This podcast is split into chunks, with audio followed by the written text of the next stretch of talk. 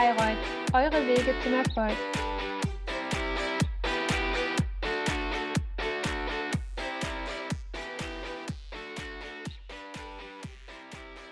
Herzlich willkommen zu einer neuen Folge unseres Podcasts Wege zum Erfolg. Mein Name ist Annemarie Leicht von der Fachschaft RW der Universität Bayreuth und heute habe ich Jens Berger, Partner von Deloitte, zu Gast. Herzlich willkommen. Corona-bedingt läuft das Interview natürlich über Zoom. Umso schöner, dass du dir trotzdem die Zeit nimmst. Um dich ein bisschen besser kennenzulernen, würde ich vorschlagen, wir starten jetzt einfach mit ein paar Entscheidungsfragen. Also zuerst einmal Sommer oder Winter? Sommer. Hund oder Katze? Eigentlich keines, aber wenn dann Hund. Okay. Ah, ja, gute Frage. Ausschlafen oder früh aufstehen? Früh aufsteher.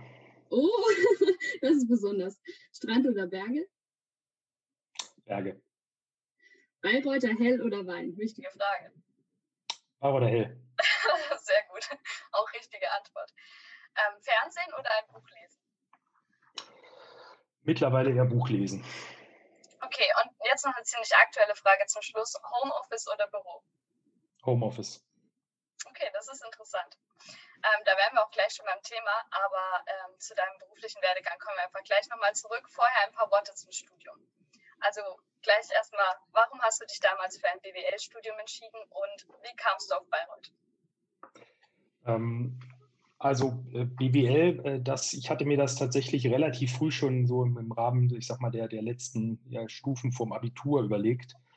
Ähm, weil ich, man hatte immer so verschiedene Motivationen. Ich hatte auch erst überlegt, Physik zu studieren und ähnliches. Ich hatte aber auch schon immer auch aus familiären Gründen immer so ein kaufmännisches Interesse und habe mich dann eben im Endeffekt eigentlich zwischen BWL und VWL ein bisschen entschieden und habe mich äh, auch dann aus BWL oder für BWL entschieden, einfach weil es mehr Möglichkeiten gibt. Ja, es ist dann auch später ähm, letztendlich auch äh, in einen Beruf einzusteigen, wo man auch äh, im Zweifel ja, seinen Lebensunterhalt verdienen kann und auch die Möglichkeiten ein bisschen äh, vielleicht breiter sind.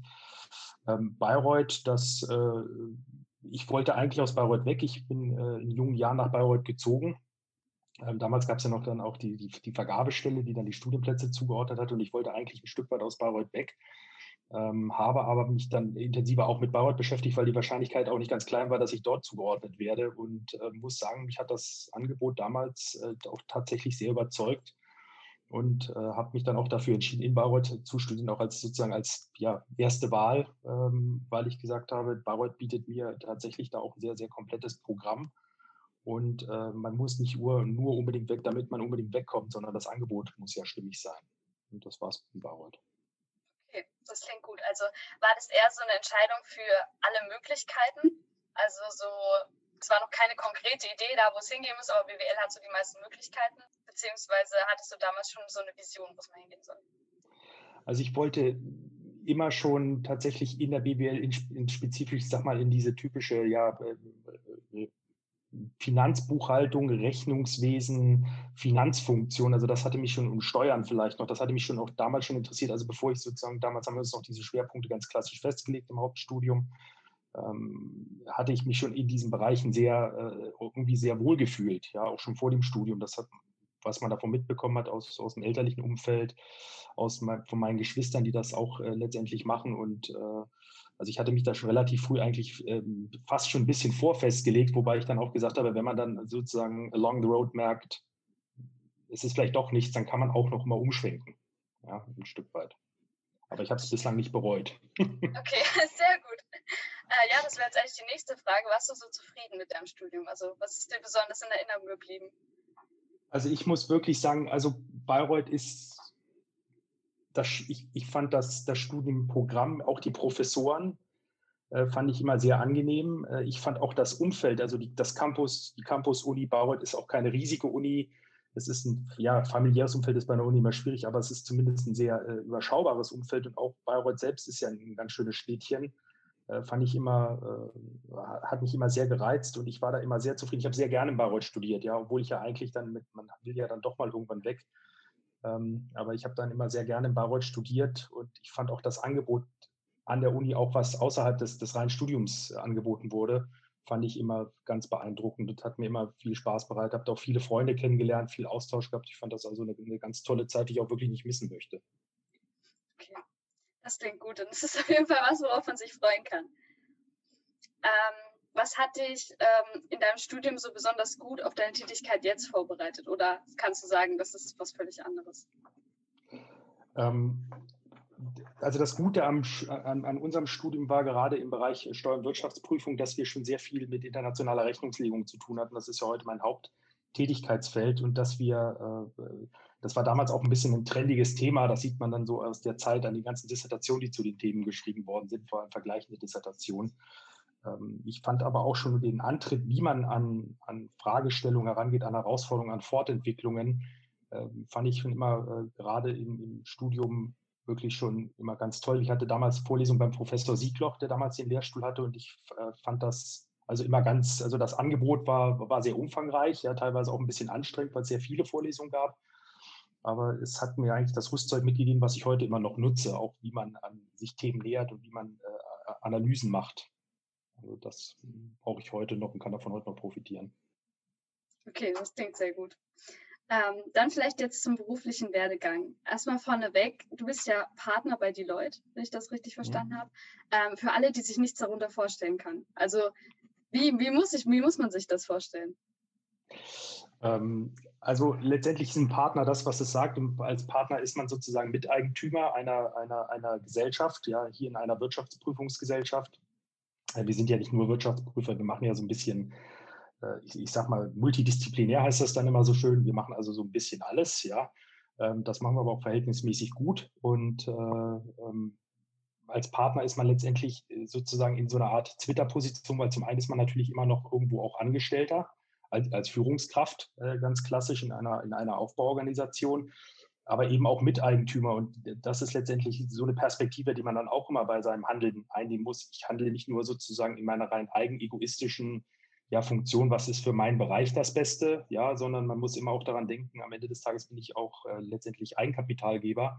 Und äh, was, was ist das Beste auch letztendlich für unsere Firma? Und das ist dann letztendlich so ein bisschen den Spagat und der auch vielleicht den Unterschied macht zwischen dem echten Partner und äh, vielleicht dann die, die Positionen, die da drunter hängen. Und das ist dann letztendlich auch ein bisschen eine Reise, die man dann wieder antritt. Also mein damaliger Mentor hat mir gesagt, ja, wenn du mal Partner wirst, dann ist das nicht das Ende der Reise, sondern eigentlich geht dann die Reise erst richtig los. Und da hat er ein Stück weit recht gehabt.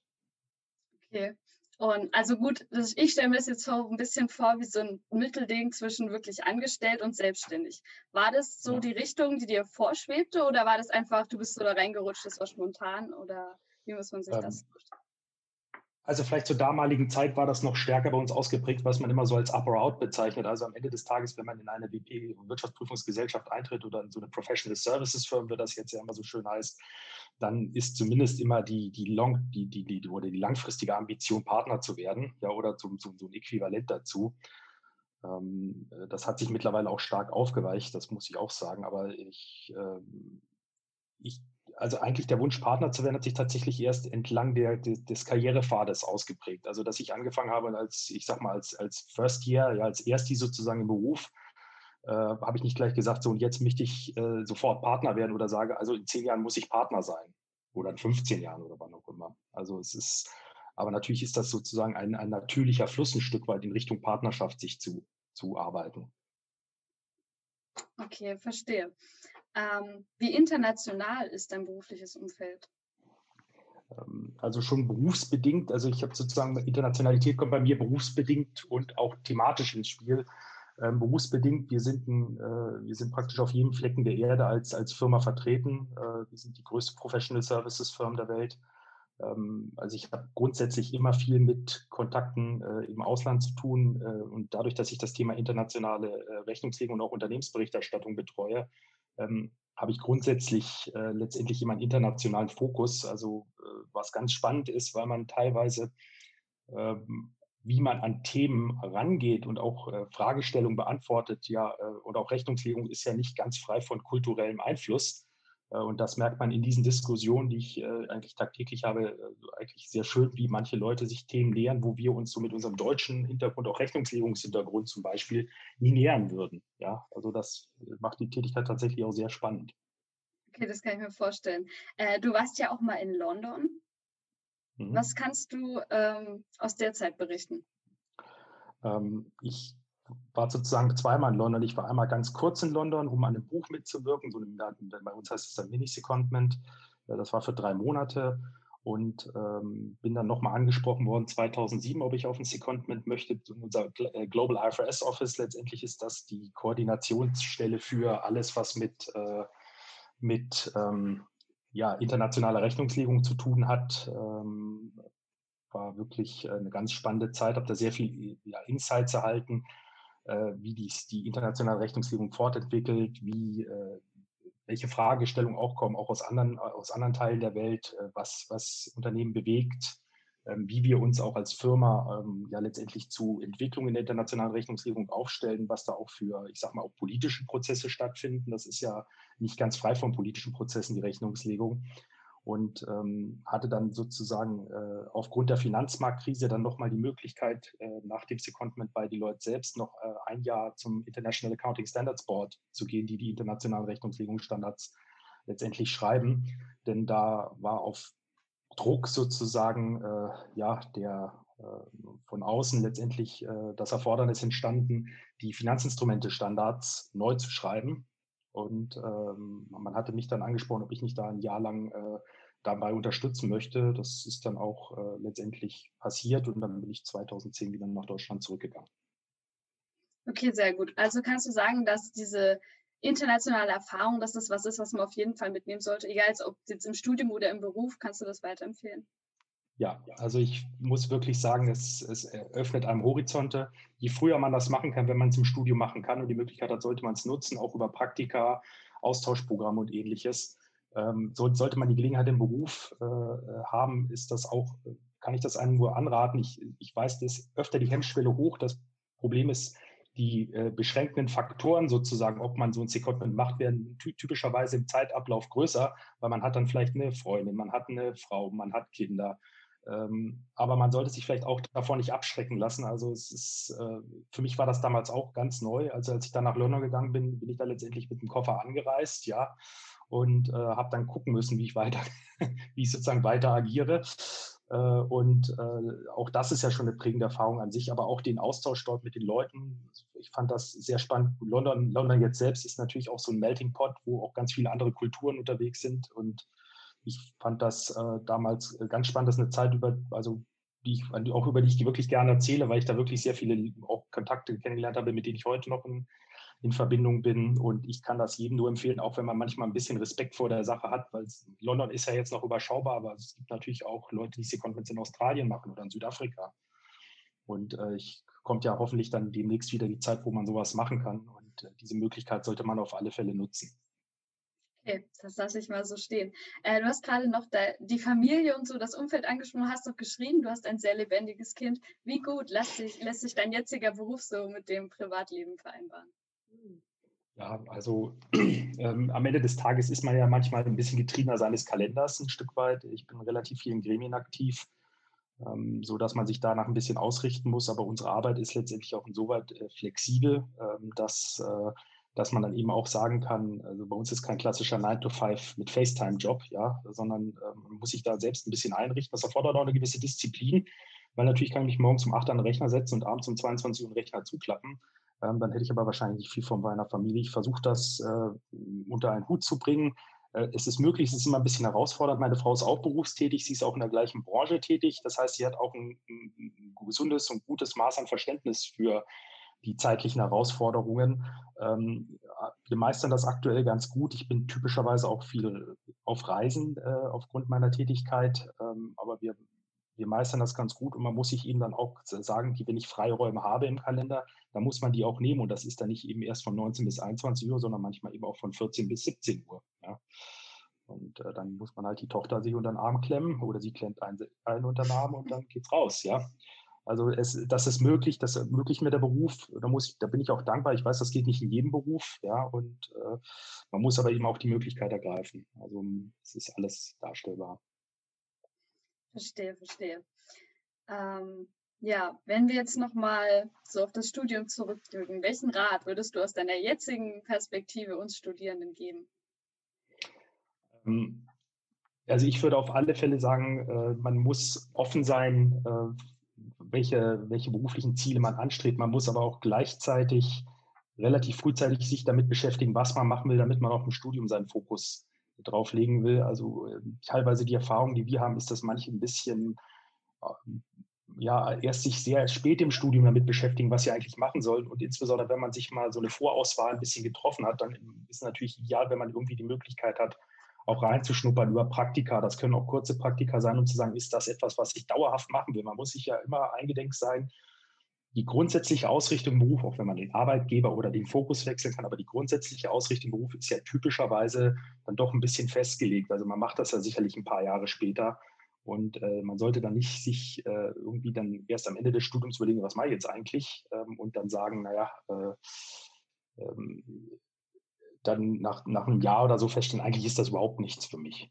Ja, und deswegen, also ich glaube, man sollte sich schon frühzeitig äh, damit beschäftigen, was sind meine Interessen, was möchte ich, was, wo sehe ich meine Zielsetzung und meinen Zweck sozusagen darin und welcher, welcher Beruf oder welche berufliche Ausrichtung ist damit am besten kompatibel und dann muss man auch ein bisschen Probelauf machen in der Richtung. Ich glaube, das ist immer sehr sinnvoll. Okay, gut. Das hört sich auf jeden Fall gut an. Nee, ist immer gut, wenn man Ziele hat. Ähm, für alle, die, die jetzt in Ihre Branche gehen, Sie haben schon gesagt, dass das alles relativ breit ist. Ähm, würdest du das empfehlen, in diese Branche zu gehen? Kannst du das empfehlen? Äh, äh, logischerweise, sonst wäre ich wahrscheinlich nicht mehr da. ähm, weil ich auch mal gesagt habe, ich mache nichts, weil ich es nur mache, weil ich keine Ahnung, ich bequem bin oder eben weil das, das Geld in Ordnung ist, sondern das muss auch irgendwie, man muss, es muss auch irgendwie kompatibel mit seinen eigenen Bedürfnissen sein.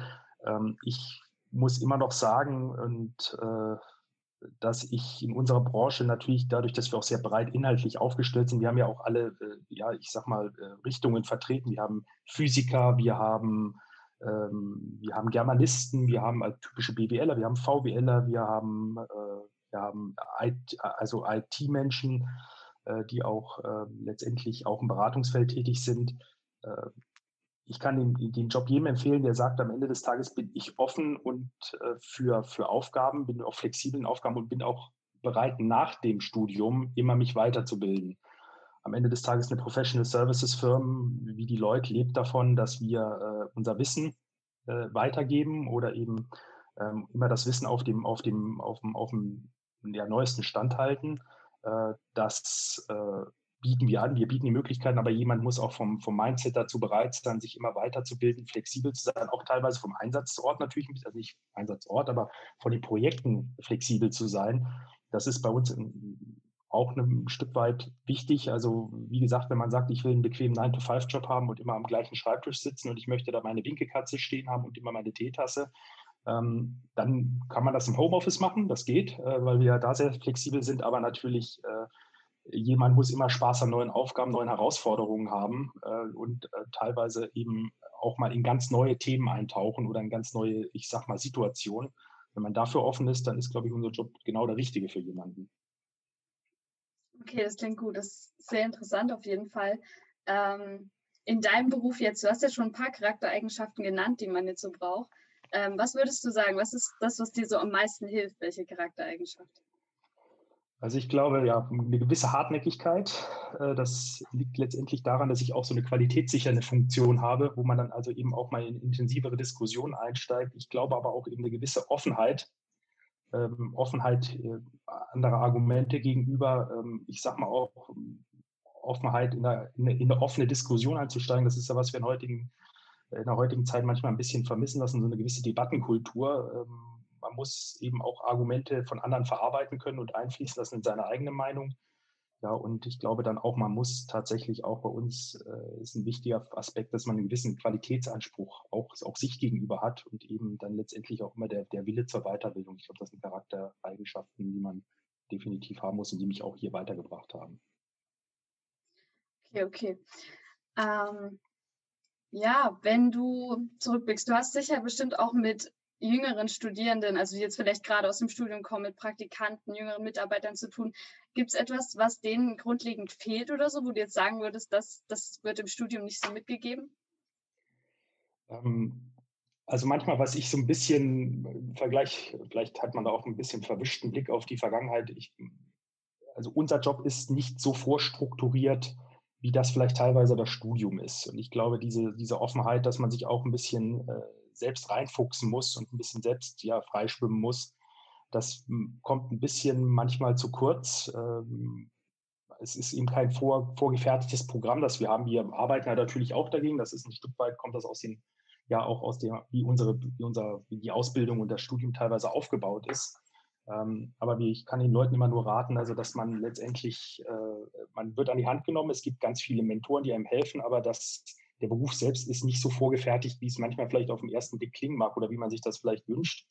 Und äh, da finde ich das manchmal ganz schön, wenn die Leute dann auch sagen, okay, ich, ich, ich mache sozusagen auch ein bisschen mein eigenes Ding und schwimme mich da ein Stück weit selber frei. Und äh, es gibt dann immer auch genug Ansprechpartner, die einem dabei helfen, dass man sich nicht äh, komplett verschwimmt sozusagen. Okay. Ähm, du hast gerade die Mentoren angesprochen. Du hast auch von deinen Mentoren geschrieben, von deinen alten Chefs. Mhm. Äh, was war typisch, also was war gerade das, was sie zu Vorbildern für dich gemacht hat? Also zum einen muss ich auch sagen, also Sie haben tatsächlich, Sie sind für Ihre Meinung eingestanden. Äh, also ich äh, erinnere mich auch gerne an, die, an mein Bewerbungsgespräch damals 2004. Äh, ähm, man hat ja dann doch einige Bewerbungsgespräche damals geführt, aber als ich damals mit meinem damaligen Chef das Bewerbungsgespräch geführt habe und wir uns eigentlich eine Stunde angeregt über meine Diplomarbeit unterhalten haben, ähm, der dann auch da eine, durchaus eine Meinung vertreten hat und es auch geschätzt hat, dass ich äh, auch mit ihm diskutiert habe. Ähm, das fand ich immer sehr wertvoll, dass das Leute sind, die auch ein bisschen ein, auch für Werte stehen und auch äh, sagen, äh, dass sie äh, eben Ziele nachhaltig verfolgen, auch wenn es manchmal lange dauert. Und ich glaube, das ist letztendlich was, was ich immer bewundernswert fand, wenn man sagt, also ich äh, nicht, nicht abbrechen, nur weil man das Ziel nicht heute oder morgen sofort umsetzen kann, sondern die sagen, ich habe ein langfristiges Ziel und dafür muss man auch etwas länger arbeiten. Ja, und das kann auch manchmal eine Zeit dauern. Und das äh, hat mich immer sehr beeindruckt. Ähm, und äh, das ist auch etwas, was mich heute noch inspiriert an der Stelle. Ja, ist vielleicht auch in der schnelllebigen Zeit heutzutage keine schlechte Eigenschaft, auf jeden Fall. ja, zum Abschluss vielleicht noch ein bisschen was aus dem Privaten, also so ein bisschen in Richtung Ausgleich zum Beruf. Also man kann sich in so einem Job ja auf jeden Fall 24-7 verbeißen, aber das ist ja auch nicht immer das Beste. Ähm, was sind so deine Möglichkeiten, also deine Ausgleichsmöglichkeiten? Also ähm, der Vorteil an meinem Job ist äh, zum einen, ich bin relativ häufig äh, im Ausland, auch an, an ja, etwas exotischeren Orten, ja, und äh, nutze häufig, häufig die Gelegenheit, da irgendwie einen halben Tag dran zu bauen, um mir da Sehenswürdigkeiten anzusehen oder einfach mal rumzulaufen durch die Stadt oder ähnliches. Ja. Ähm, wenn ich hier bin, äh, ich, ich koche sehr gerne ähm, und äh, ich versuche Zeit mit der Familie zu verbringen. Der Vorteil ist dadurch, dass meine Frau in der Branche ist, hat die dann abends meistens auch keine Lust mehr über den Job zu reden irgendwie, ja. Und äh, zumal wir auch als Prüfer immer ein bisschen verschwiegen sind, was unseren Job angeht. Und ähm, so dass wir uns über ganz andere Dinge unterhalten, ganz, äh, ganz andere Themen haben. Und äh, ich versuche dann auch noch ein bisschen Ausgleich dazu bekommen, dass ich ein bisschen wandere und, und Rad fahre, einfach um meinen Kopf frei zu bekommen und mal einfach zu sagen, man denkt an ganz andere Dinge und nicht immer über den Beruf nach, um sich mal so ein bisschen selbst zu finden, ja.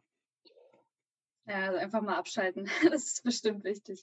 Ähm, jetzt hat mich das so interessiert, also mit dem Ausland. Was sind das so für Reisen? Wo reisen Sie dahin beispielsweise? Ja, also äh, wie gesagt, wir sind unsere unsere Firma ist ja sehr global aufgestellt und ich, also wir waren jetzt schon an äußerst, wir waren Peking, wir waren in Shanghai, wir waren Tokio, Buenos Aires, ähm, wir waren in äh, äh, Sao Paulo. Ähm, wir waren, ich, wir sind häufiger in Nordamerika, wir sind natürlich auch in europäischen äh, Ländern. Manchmal bekommt man auch eine Einladung für einen Vortrag, ja, im Mittel, Mittel, äh, ja, Mittleren Osten zum Beispiel, ja. Ähm, also wir sind schon an, an sehr vielfältigen Orten, typischerweise zwar größere Städte, aber es ist äh, nicht so was, was man so typischerweise auf dem Reiseplan jedes Jahr hat. Und das ist dann schon, äh, ist dann schon tatsächlich auch, was ich als Vorteil achten würde, dass man da auch Land und Leute ein bisschen zumindest kennenlernen. Man kann da natürlich nicht immer gleich einen Urlaub dran bauen, aber dass man mal die Gelegenheit nutzen, einfach sich da äh, zumindest mal die Stadt oder vielleicht ein bisschen das Umland ansieht. Ja, es klingt auf jeden Fall auch abwechslungsreich, da mal was Neues zu sehen. Ähm, davon vielleicht, was war das coolste Projekt, an dem Sie da jetzt mitgearbeitet haben? Also oder das interessanteste Land, das Sie besucht haben? Also äh, jetzt ja, ähm, das äh, interessanteste Projekt, wo ich tatsächlich mitgearbeitet habe, war damals, als ich beim ISB in London war und da an diesem Finanzinstrumente-Bilanzierungsstandard geschrieben hatte, weil wir hatten, hatten sehr wenig Zeit. Es war damals die, aufgrund der Finanzmarktkrise sehr viel Druck drauf. Äh, das interessanteste Land, was ich bislang tatsächlich aus meiner persönlichen Sicht kennengelernt habe, obwohl die anderen auch interessant waren, war sicherlich äh, Japan. Also ich fand das sehr beeindruckend, wie die Menschen da agieren. Wie das, Land ist wunderschön, ja, aber auch äh, wie die Menschen miteinander agieren. Und ähm, fand ich also, bin ich äußerst beeindruckend, welche, welche Rituale und Zeremonien die so pflegen.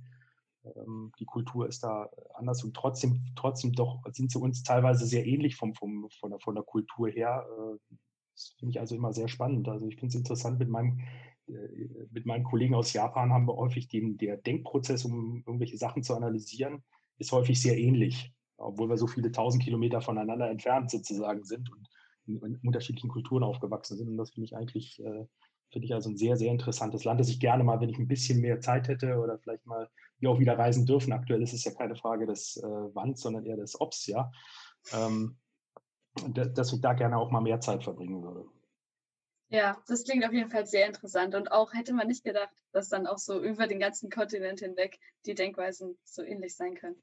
Ähm, jetzt haben wir viel über Ihre Vergangenheit äh, gesprochen. Wie schaut es aus mit Zielen, die du in deinem Leben noch so erreichen willst? Was steht da ganz oben auf der Liste? Ja gut, ich könnte jetzt sagen, ich bin jetzt Partner einer WP-Gesellschaft, ja, und deswegen könnte ich jetzt eigentlich sagen, ich habe keine Ziele mehr. Ähm, ich habe mich äh, in den letzten Jahren äh, interessiere ich mich immer mehr für die Fortentwicklung der Unternehmensberichterstattung in Richtung Nachhaltigkeitsberichterstattung. Ähm, jetzt soll das nicht so klingen, als könnten wir die Welt verändern mit Berichterstattung, ja, weil äh, nur weil ich sage, ich blase jede Menge CO2 in die Luft, ähm, äh, bringt mir das auch nicht, bringt das der Umwelt auch nichts, ja. Äh, aber man muss schon sagen, ähm, das ist das Thema, das uns bewegen wird in Zukunft, wo wir zumindest eine Rolle spielen, indem wir sozusagen Transparenz darüber schaffen, über wie beeinflussen wir unsere Umwelt, wie gehen wir mit Menschenrechten um und so weiter. Und dass das auch in der Berichterstattung äh, Eingang findet, ja, und äh, letztendlich ähm, auch vom Kapitalmarkt, ja, am Ende des Tages äh, sollen Kapitalströme umgelenkt werden. Das ist zumindest mal das Ziel in der EU dass man die Unternehmen letztendlich auch dieser Verantwortung bewusst wird, so wie wir sie heute schon mit ihren Jahresabschlüssen der Verantwortung mit dem, mit dem Wirtschaften der, der, der monetären Ressourcen der Anteilseigner ja, letztendlich Rechenschaft ablegen lassen, was ja eine Funktion ist des Jahresabschlusses. Und das wird jetzt erweitert werden. Das wird uns sicherlich auch äh, die nächsten 10, 15 Jahre beschäftigen, diese Reise dahin.